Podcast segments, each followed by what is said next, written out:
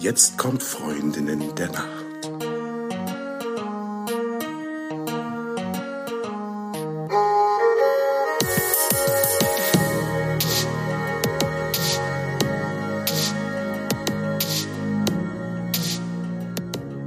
Hallo und herzlich willkommen zu einer neuen Folge von Freundinnen der Nacht. Mein Name ist Talea und bei mir ist die. Die Eva, hi. Und ich bin hier für ein Quickie. Da freue ich mich, äh, freue ich mich sehr, Frau Bovitt. Dann zeigen Sie mir doch mal, was Sie an Winterdecken da haben.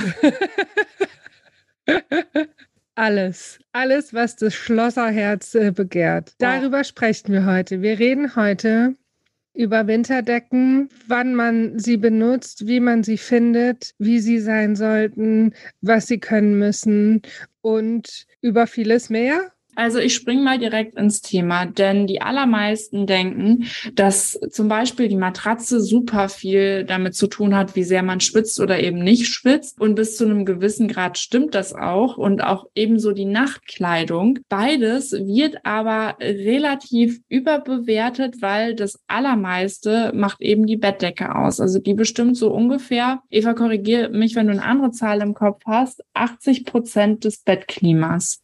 Ich würde dir zustimmen. Vom Gefühl, vom Gefühl her würde ich dir zustimmen. Und dementsprechend, und es ist ja jetzt wieder die Jahreszeit dafür, könnt ihr euch vorstellen, dass die richtige Bettdecke entscheidend darüber sein kann, ob man nachts denn schwitzt oder friert oder einfach genau die richtige Temperatur für einen qualitativ und quantitativ wunderbaren Schlaf hat. Wobei wir schon gleich bei der Frage wären, ab wann benutze ich eine Winterdecke? Also die Frage beantworte ich jetzt äh, mal selber.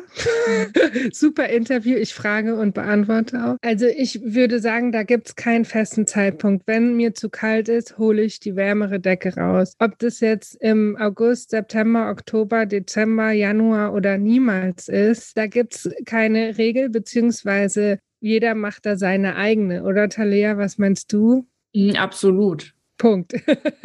also wenn ich friere unter meiner Decke, hole ich die nächstwärmere aus dem Schrank oder wo auch immer ich sie gelagert habe, mhm. hole ich sie hervor und muckel mich da so richtig ein. Und manchmal ist es ja auch gar nicht so Jahreszeit oder Kälteabhängig, sondern hat so viel mit einem Wärme- oder Kuschelbedürfnis zu tun, so ein bisschen unabhängig von der Temperatur. Also das darf man auch, ja, auch wenn man bei 40 Grad, es eigentlich viel zu warm ist für die Winterdecke, man aber einfach ein, ein Mummelgefühl äh, sich her, herbeiführen will, darf man auch da mal die Winterdecke rausholen. Also im Bett ist ein, ein, ein ganz individueller Raum und deshalb holt jeder dann die Winterdecke hervor, wenn, wenn derjenige sie benötigt.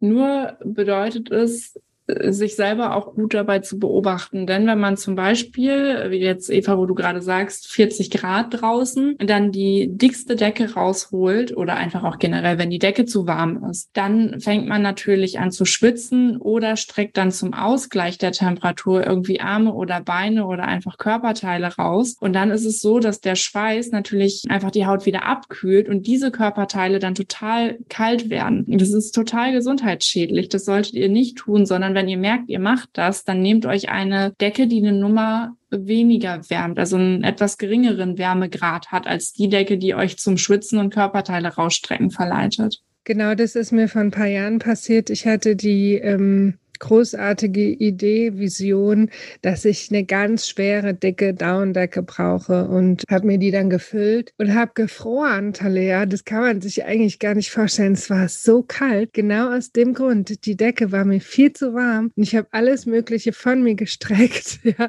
Und das war ganz schlimm. Und ich habe dann diese Decke meiner Schwester weitergegeben, die so glücklich damit ist. Und so unterschiedlich sind da tatsächlich auch Bedürfnisse. Ja, und sonst gäbe es nur eine Sorte Winterdecke. Also es gibt viele unterschiedliche Füllmaterialien, auch unterschiedliche Größen. Manch einer mag es auch, wenn die Decke ein bisschen größer ist, um sich da richtig einzuwickeln, dass der Rücken auch bedeckt ist, die Füße, ne, dass man wie so ein Burrito im Bett liegt. Genau, Talia, wie groß ist denn deine Decke? Zwei Meter mal 2,20. Ach, guck, für dich alleine? Nee, da schlafen wir zu zweit drunter.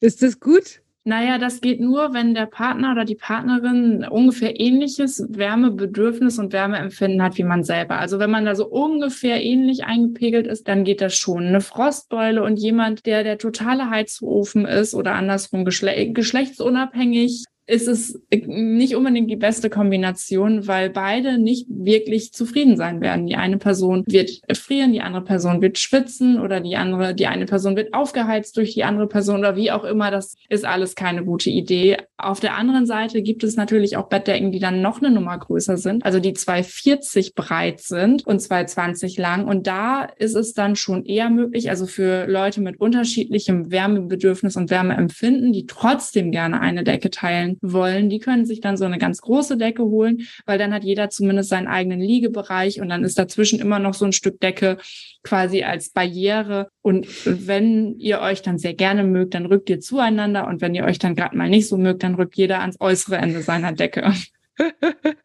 ja, um Gottes Willen. Ja, also da bin ich ähm, ich bin ja in allen Lebensbereichen 120 Prozent absolut romantisch. Dazu muss ich sagen, äh, neulich habe ich Tupperware verschenkt. also so romantisch bin ich. Und ich finde, aber bei der Decke darf es ruhig jeder individuell sein, tatsächlich für mich persönlich, ja, weil wie du schon sagst, das Wärmebedürfnis ist so unterschiedlich und wir tragen ja auch nicht die gleichen Pullover, nicht nur weil sie uns nicht passen, sondern weil sie einfach unterschiedlich warm sind, ja, oder die gleichen Jacken und so weiter. Und ähm, ich finde es für mich persönlich richtig gut, meine eigene Decke zu haben. Mhm. Und ähm, ich habe jetzt eben schon so ein bisschen die verschiedenen Materialien angesprochen. Da will ich ganz kurz nochmal drauf eingehen. Also es gibt Materialien, die eher nicht so für den Winter gedacht sind, weil sie eher kühlend sind. Da gehört zum Beispiel Seide dazu, da gehört zum Beispiel Leinen dazu, da gehört Baumwolle als Füllung für eine Decke dazu. Und dann gibt es Materialien, die sehr gut geeignet sind für den Winter. Dazu gehört tierische Fasern, pflanzliche Fasern, ähm, Hanf, Bambus, Schafschuhwolle, Daune. Also da gibt es eine Vielzahl von Materialien, die alle unterschiedliche Eigenschaften haben. Und ja, da geht es darum, auch individuell mal zu gucken, was brauche ich, wie will ich's, schwitze ich viel, schwitze ich wenig, will ich, dass die Wärme gut gehalten wird, will ich schwer zugedeckt sein oder nicht so schwer. Mhm. Und da gilt es einfach, sich selber zu beobachten, bevor man in ein äh, Bettenfachgeschäft seines Vertrauens stiefelt und sich selber so ein bisschen zu kennen und dann auch zu gucken, was will ich eigentlich, oder? Ja, absolut. Und vor allen Dingen äh, kommt ihr da auch nicht drum herum, euch entweder selber gut zu informieren oder euch aber gut beraten zu lassen. Denn die eigenen Materialien bringen natürlich super unterschiedliche Eigenschaften mit. Na, du hast jetzt gerade ähm, von der Schurwolle gesprochen. Ähm, wenn man sich jetzt überlegt, in, unter was für Bedingungen so ein Schaf lebt, also wenn man jetzt eine Schafschurwolle nimmt oder zum Beispiel bei einer Kamelhaardecke. Wie lebt denn so ein Kamel in der Wüste? Da ist es tagsüber heiß und nachts ist es kalt. Das fließt natürlich alles alles hinterher dann mit ein, wenn man dann unter dieser Decke mal schlafen möchte oder eine Daunendecke. Ist ein bisschen wie so ein Iglo, hält die Wärme wunderbar, aber jemand, der nachts unheimlich viel schwitzt, der hat da vielleicht nicht so viel Freude dran, weil die Decke einfach nicht abtrocknen kann, nicht schnell genug abtrocknen kann. Da braucht es dann wieder vielleicht ein bisschen mehr Feder da drin oder es gibt auch Daunendecken, die haben so kleine Kästchen oder ganz verschiedene Sachen. Also ihr werdet nicht drumherum kommen zu schauen, wie, was für ein Wärmebedürfnis habe ich, wie schwitze ich, wie groß bin ich? Also guckt einmal bei euch selber, was bringt ihr denn so mit? Und dann schaut, was die Materialien, die ihr euch aussuchen möchtet, dazu dann vielleicht irgendwie ergänzen können oder was vielleicht dann auch wirklich gar nicht passt. Das können wir jetzt in diesem Quickie nicht im Einzelfall erläutern. Was ich ganz kurz noch einwerfen will, ist, dass man aber auch bitte das Kleid der Decke beachtet, nämlich die Bettwäsche, weil die muss zu der Decke passen. Es nutzt die dollste Decke nichts, wenn ich da eine null atmungsaktive, ätzende, jetzt meine ich nicht geschmacklich, sondern wirklich von den Materialien eine Bettwäsche draufziehe, die nicht dazu passt. Mhm. Also genauso wenig wie ich im Sommer meine Flanellbettwäsche benutze, die super warm ist, muss ich halt im Winter gucken, dass es sich wirklich gut kombinieren lässt. Ja, genau. Nur noch ganz kurz als Hineinwurf in diesen wunderschönen Winterdecken-Quickie, Talea.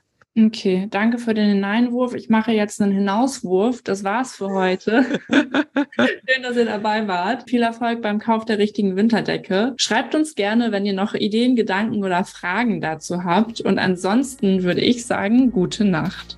Gute Nacht.